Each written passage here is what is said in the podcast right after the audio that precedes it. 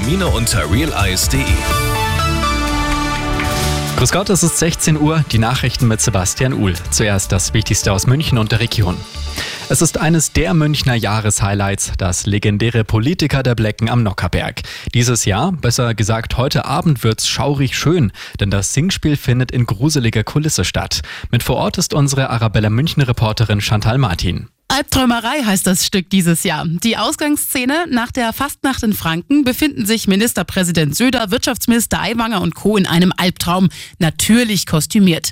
Die beiden Hauptprotagonisten werden sich anschließend ein Duett-Duell liefern. Das haben die Autoren schon vorab verraten. Neu mit dabei ist in diesem Jahr die Rolle von Landwirtschaftsministerin Kaniber. Los geht das Spektakel heute Abend um 19 Uhr mit der Fastenpredigt von Kabarettist Maxi Schafroth.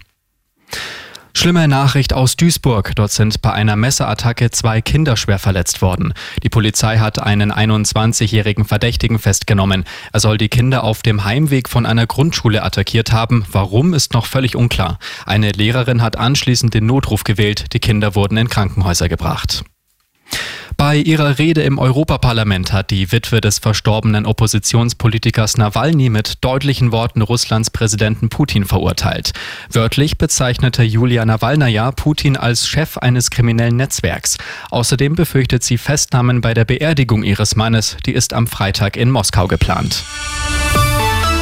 Und das ist sonst noch los in München und der Region. Mit 176 km/h ist ein Fahranfänger durch München gerast. Die Polizei wurde bei einer Geschwindigkeitskontrolle am Brudermülltunnel auf ihn aufmerksam. Da ist eigentlich Tempo 60. Nach einer kurzen Verfolgungsjagd konnten die Beamten den Raser stoppen. Ihm droht jetzt der Verlust vom Führerschein sowie eine Geld- oder Haftstrafe. Und sie hatte Gas und Bremse verwechselt. Deswegen ist eine 81-Jährige heute Morgen mit ihrem Auto auf den Bahngleisen bei Puchheim im Landkreis FFB gelandet. Die Strecke musste eine halbe Stunde gesperrt werden, bis die Feuerwehr das Auto wieder von den Gleisen bekam. Die 81-Jährige blieb unverletzt. Immer gut informiert, das Update für München und die Region wieder um halb fünf. Und jetzt der zuverlässige Verkehrsservice mit Andy Karg. Gleich zwei Minuten